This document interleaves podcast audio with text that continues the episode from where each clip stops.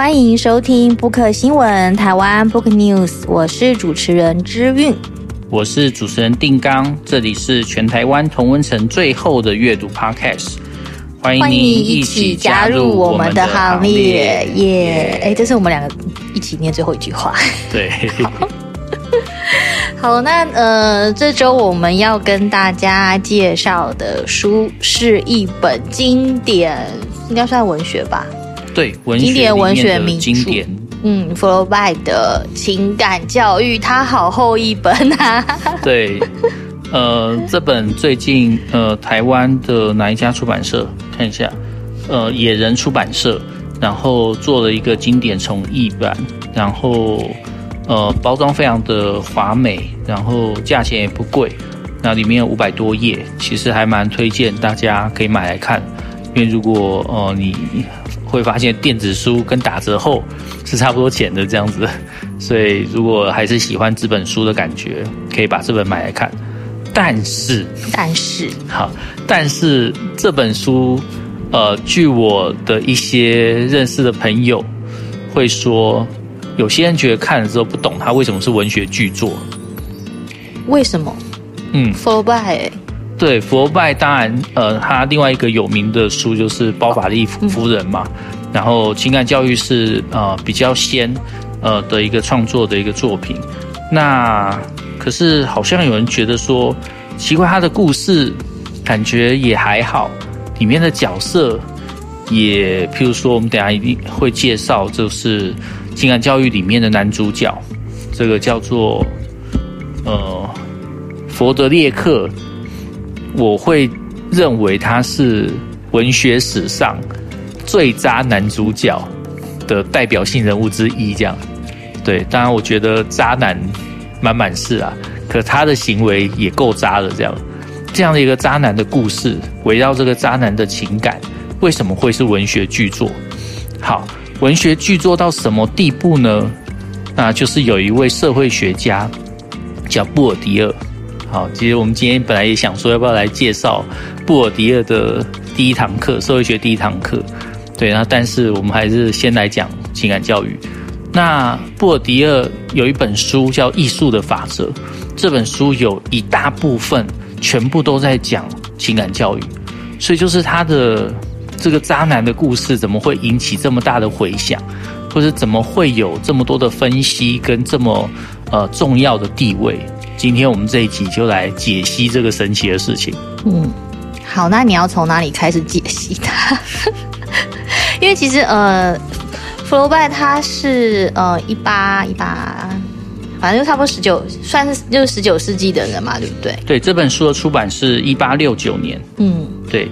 那这本书其实有一点福楼拜自传小说的味道，因为里面的很多故事情节、经历的事情，那甚至里面的一些角色，你都可以在当时的法国社会找到对应的人物。所以，呃，有人觉得这本书是一种写实主义的一个的的一个经典，这样子。那你刚刚又说他是渣男，所以嗯，暗指。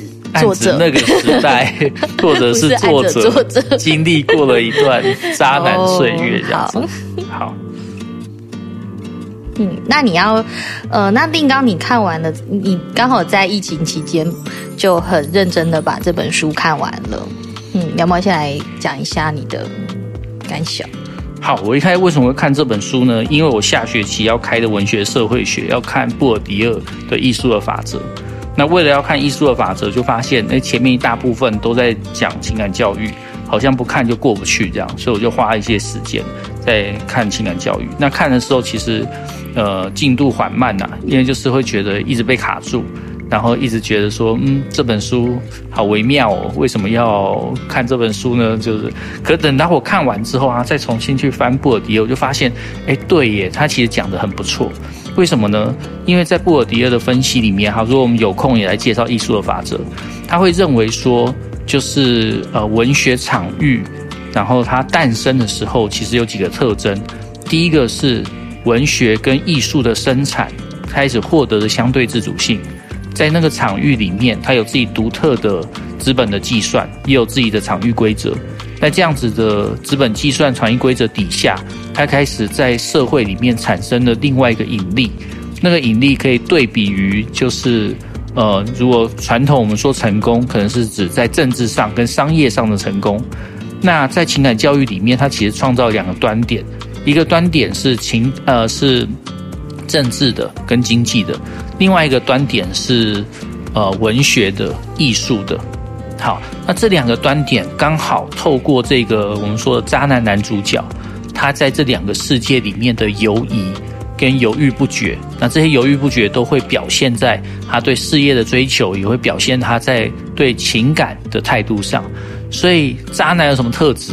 第一个就是呃举棋不定，对象很多。好，这个男主角就是举棋不定，对象很多。那第二个就是他不知道自己要什么。好，他的确从头到尾不知道自己要什么。第三个就是他做了很多对不起大家的事，可是不会怎么样。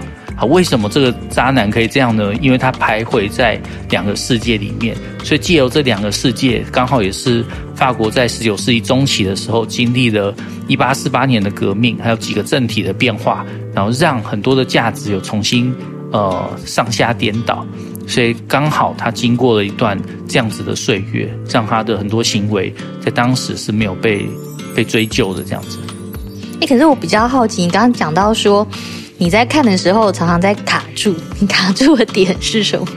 卡住的点一方面是他的人名真的很多，而且大家相互关系很复杂，然后他又会提到很多十九世纪法国政治跟社会的重大事件，所以我花了很多时间在看他后面的那些就是注释，在了解他这个呃历史事件发生了什么。因为你只有回到这些历史事件跟场景里面，你才知道这些角色它代表的意义是什么。对啊，所以就一直在呃回去看那个译著，就非常的缓慢这样。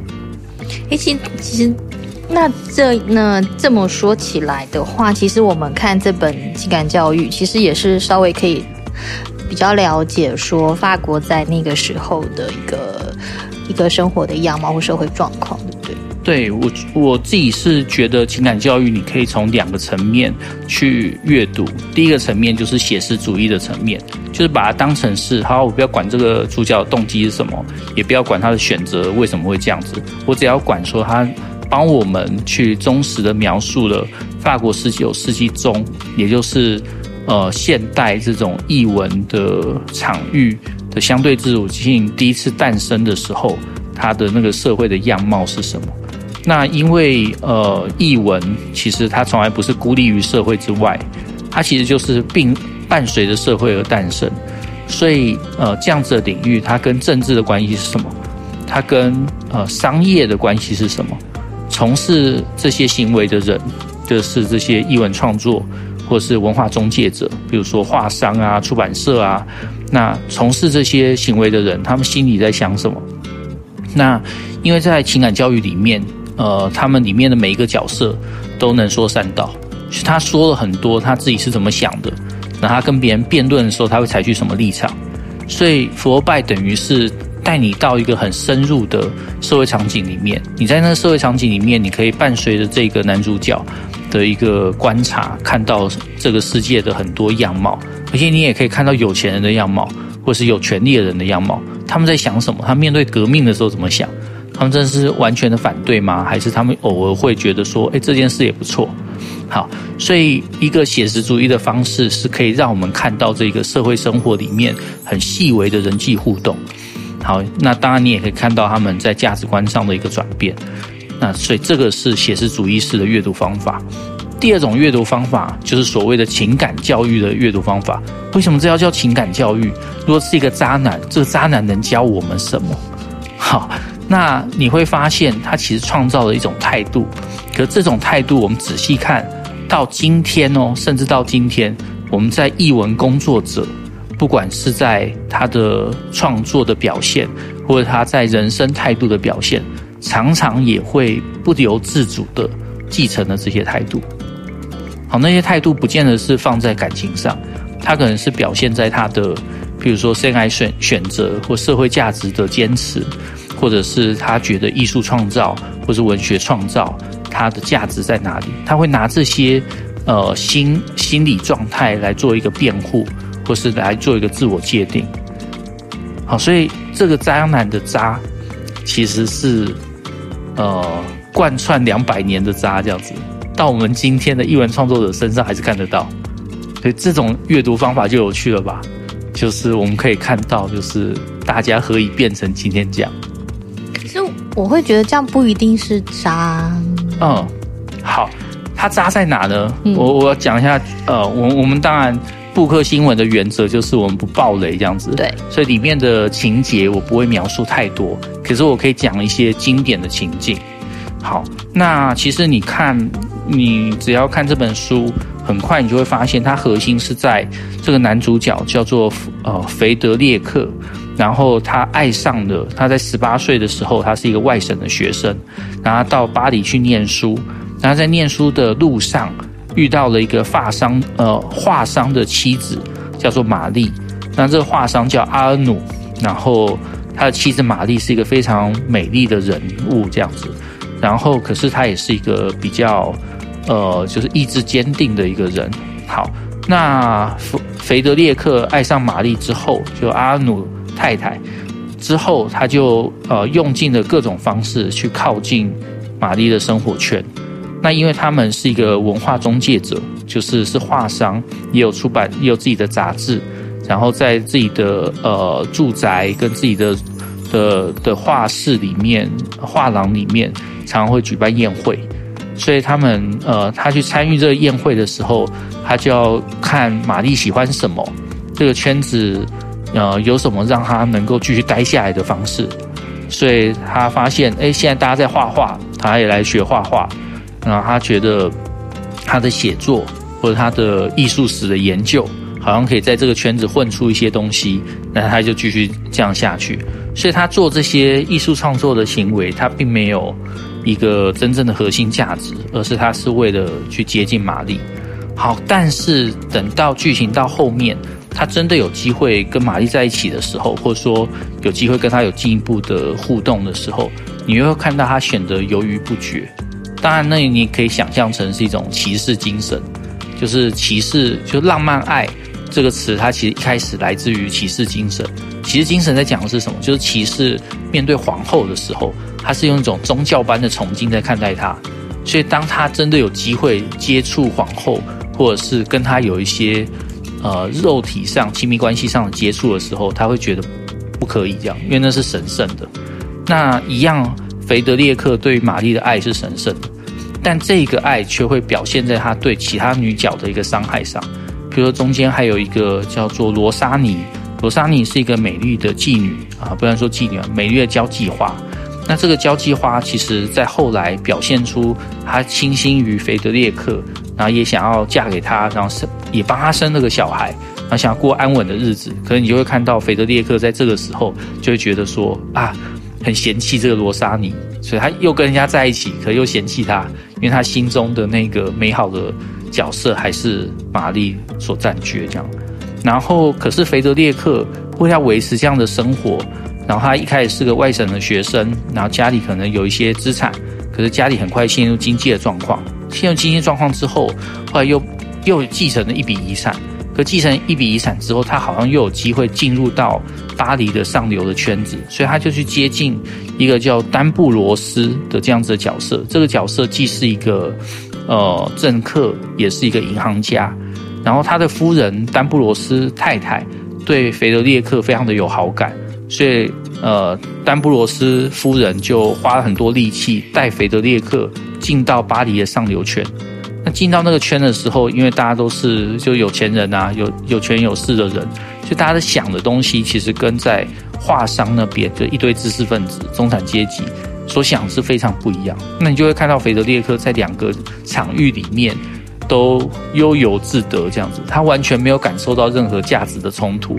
也在关键的时候做出最有利自己的选择，所以他是一个没有核心价值，然后四处漂移，然后在感情上也搞不清楚自己要什么，然后忍不住又伤害很多人的这样子一个角色，是不是史上最渣之一？那你为什么会说现在很多有些好了，有些创作者或者艺术也是这？这件事麻烦的地方就在于。你就会发现，譬如说法国的十九世纪，那时候的文坛跟诗坛跟就是艺术的领域，他们流行的很多东西，其实到今天的甚至台湾的艺文创作圈里面，还是有非常大的影响力。我随便举个例子哦，譬如说，台湾在呃二战以后，国民党来台之后，我们在呃诗的一个喜好上，有个叫做现代主义，就是现代诗就这样来的。那现代诗是模仿什么地方呢？就是法国十九世纪中叶的一个支流，叫做象征主义或者浪漫主义。那象征主义、象征派、浪漫派的这个心态跟他的一个创作的的意念，其实被台湾的现代诗所继承。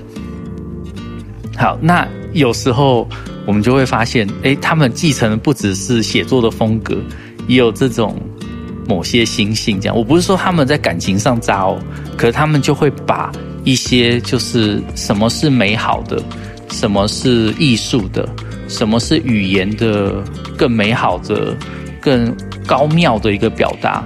在这一些价值判断上，都继承了十九世纪法国译文圈的那些价值。所以你在看腓德烈克在跟那些人互动的时候，腓德烈克当然不是一个诗人，可他互动的很多人是一些创作者。那这些创作者所传达出来的价值，你就会有一种 déjà vu，就是一个既视感或似曾相识感，就觉得哎，这句话我好像不久前才听谁说过这样的感觉。嗯，原来如此。好，你稍微解释一下，不然我有点惊惊恐。好，那你，呃，那你在看完这个情感教育之后，你有再回去跟那个艺术法则做对照？呃，对，因为我其实是要看完这本再看艺术的法则。那我因为距离开学还有一段时间，所以艺术的法则看了头前面的大概四分之一左右而已，这样子。对对对。所以看的时候，当然觉得说，哎，艺术的法则，好像看完这本之后就比较容易理解了，对。嗯，好啦，那改天再来讲艺术的法则，我们还是回到情感教育。艺术的法则要讲很久吧？好，所以呃，如果这样子来看的话，呃，好，我应该我我来我也来问你一下好了，就是你会有兴趣看福楼拜吗？要诚实回答还是我们来？诚实回答。嗯，我还好诶，还好。对好，那我其实蛮推荐大家来看情感教育的，虽然就是中间很容易卡住，然后看的时候觉得主角难以认同。不过我觉得有可能是因为我以前。看过的版本的翻译问题，不过不是看情感教育啦，可能就是他的包法利夫人嘛。嗯、对，因为呃，包法利夫人就是中国也有翻过嘛，所以说你看，我我有点忘忘记我看的中文版是哪个版本的。对，嗯，因为其实以前的翻译书的那个品质参差不齐。不过现在这个版本就是，不过现在翻的应该。梁永明的这个梁永安的这个版本，我觉得还不错啊。对，就是它其实语句很通顺，而且关键的概念跟跟情情境都还蛮蛮扎实的这样子。对，好，那为什么要推荐大家看这一本呢？因为呃，就是在艺术文学的领域，你会发现其实我们跟政治也走得很近。那政治它其实，譬如说，在这本书里面，它会牵扯到一九四零到一九六一呃一八四零到一八六七年的这这些年里面，法国政治的变化。那法国政治在这些时间其实经历了君主复辟啊，比如说，呃，腓德烈克一进到巴黎的时候，呃，那个时候是菲利普一世，对，那就是一个立宪君主制，就是在拿破仑。被赶下台之后，然后继位的那个君主，不要说继位啊，就是那时候的一个君主叫做菲利普一世。然后之后就是革命之后，就会变成呃法兰西第二共和吧，我印象中是第二共和，对，第二共和。那第二共和之后又会变成是路易拿破仑，就是拿破仑的侄子的一个重新再复辟。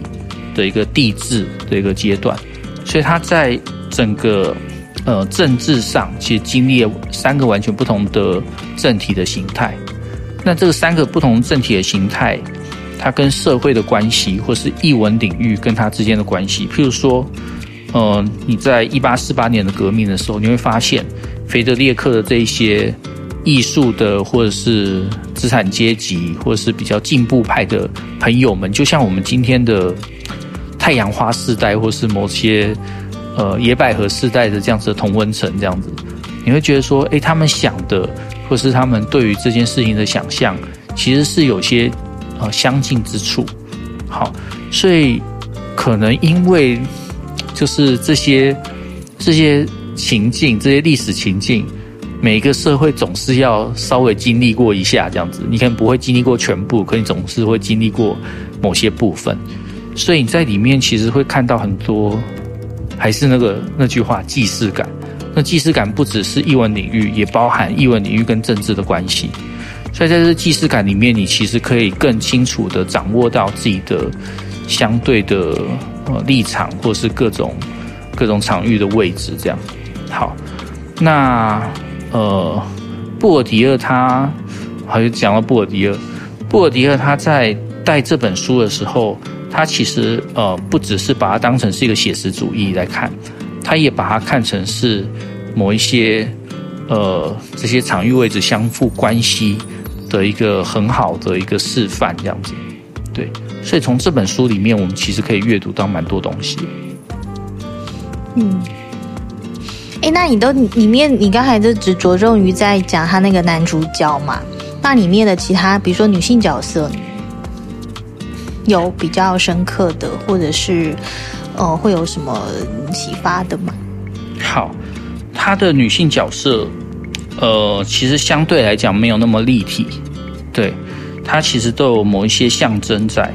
所以，像阿努太太，她其实就是象征了一个，她是一个呃纯洁的人，那她也是一个相信爱情的人。那这样子的爱情，她在她先生身上找不到。可是腓德烈克对他的爱，对他来讲，就是当他接受了，而且变成肉体的关系之后，这样子爱就流失掉了。所以他坚持这件事情，也让他跟腓德烈克之间基本上是不可能有任何的结果。所以这是阿努太太。那。呃，那个刚刚讲罗莎尼就是那个美丽的交际花，那她一方面呃，因为她的呃交际手腕很好，也就是游走在很多富商跟党政高层之间，所以他的人脉很广。可是你也会发现到，因为他出身是比较低的，没有受过什么太多的教育，然后在学习这些文化资本的时候，也学的比较多是关于。比如说打扮啊、用餐啊，或这些事情，所以当他要用比较全人格的方式投入的时候，他会呃显露出他的一些弱点，这样子。那这件事情因为很赤裸裸的呈现出来，既有菲德列克的眼睛，所以也会让他的呃结局是有点悲剧这样。对，那另外一位是就是那个丹布罗斯夫人，丹布罗斯夫人是这里面比较。呃，立体的一个角色，因为你会看到他有某种资产阶级，然后跟就是呃，社经资源丰富的人的一些优势，所以他呃很有余裕的游走在各个领域。好，但是后面也是一个比较剧情安排比较不合理的，就当他疯狂爱上的德弗列克的时候，好像就瞬间被降了智商这样子。这个我觉得有点刻板印象啊，也有一点佛拜的大男人主义这样。可是丹布罗斯角呃夫人的这个角色其实比较可惜的，因为他前面的高度跟他后面的这种比较降智商的表现，其实我觉得是是有点不太合常理这样子。好，所以我会觉得他所描写的这些女性角色，相对来讲是比较平面。对，他的花的最多的力气还是在描写。腓德烈克到底有多犹豫不定？这犹豫不定表现在他对爱情的关系上，也表现在他对自己人生的态度上。好，那另外就是腓德烈克身边的这些朋友们，那这些朋友当然有两批，一批是那种政治经济领域的，可是那些人，腓特烈克始终也没跟他们过分交好，所以其实他不认为自己是他们的一份子。好，可是他的这些同温层好朋友们，你会看到腓特烈克充满了各种可能反讽啊、瞧不起啊，或是偶尔会需要他们的支持啊，可是又常常会觉得不以为然的这种态度，这样子，因为他介于两个领域之间，所以跟他的这些资产阶级或者艺文同温层们。他其实也是处于一个格格不入的状态。那也因为这样子，所以那些这些好朋友们，其实他们各自的个性都还蛮强烈的。你会看到有，譬如说从事法律的，呃，叫做德洛里耶，那这个人一直想要，呃，透过菲德烈克的人脉往上爬，可是最后总是失败这样子。那你会看到有一些可能就是呃，里面有一个角色叫公民啊，那个公民就是他常常会讲出很多就是很像社会系或法律系会说出的话这样子，你觉得还蛮正确的这样，可是他的行动能力或他关键的选择又总是怪怪，那就是在这些他生活周边的这些人的描述上，你会觉得还蛮立体的，对啊，很有趣。刚想到一个有趣的，想要问你，你觉得？你觉得你自己跟那个腓特烈克的相似度有几分？好，我觉得我跟腓特烈克相似度，应该说，呃，随着我念社会学之前跟社会学之后，它的相似度越来越低，这样。对，因为我觉得社会学那么厉害，哎，社会学能够让你。辨识出你很多的，比如说呃一些习性，用 Bourdieu 的话来讲就是 habitus，这些 habitus 它的社会来源是什么？所以你就有机会摆脱这样子的习性，那有一些呃自己的一些可以自主决定的相对空间。好，那我觉得很多对很多人来讲都是，当他投入的领域既在。政治精英之间，又在译文之间的时候，他其实会很容易遇到，我可以说是腓德烈克情节，就他会在两个领域里面都觉得不属于自己，或自己不属于那个领域，可是又会呃在两个领域里面找到一个相对来讲呃舒适的位置，这样舒适的位置是一个诱惑，可是也是一个最终没什么好结局的一个象征，这样子。所以，呃，我觉得有类似的，呃，社会阶级位置的人，或想要从事类似工作的人，可能都可以看一下情感教育，让自己不要跟佛罗拜一样，佛罗拜也是在写他自己，也不要让自己跟腓德烈克一样，慎之戒之这样子，对，嗯，好，好，今天的主题非常的严肃。不是，应该是说，我觉得男生会不会听起来有点尴尬？因为你是在讲他的渣的那部分。哦，他的渣不见得是男性的渣，是吼？对，他的渣其实是是犹疑不定，可是犹疑不定不是性格上犹疑不定。就像我们讲到一些小说角色，比如说《倚天屠龙记》的张无忌，我们说哦，他是渣男，因为他犹疑不定。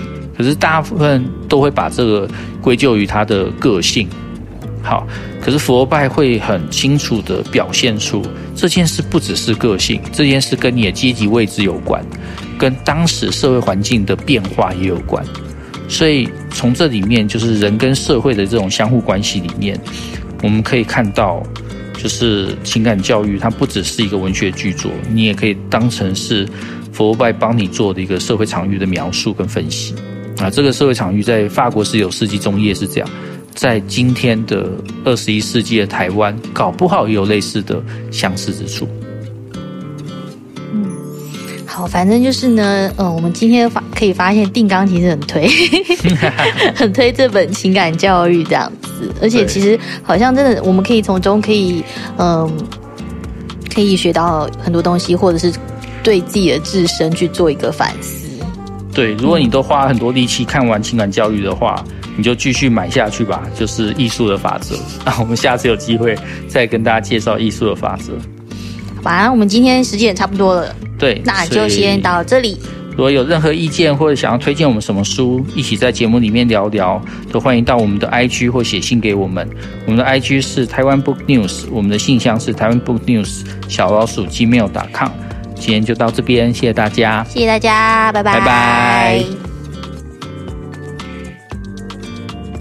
本节目由 Readmoo 读墨电子书、KK 书与 Book 新闻、台湾 Book News 联合制播。Readmoo 是台湾最大的繁体中文电子书，KK 书是 KK Bus 集团推出的全新知识聆听服务，十五分钟为你说重点。Book 新闻与你继续爱读一万年。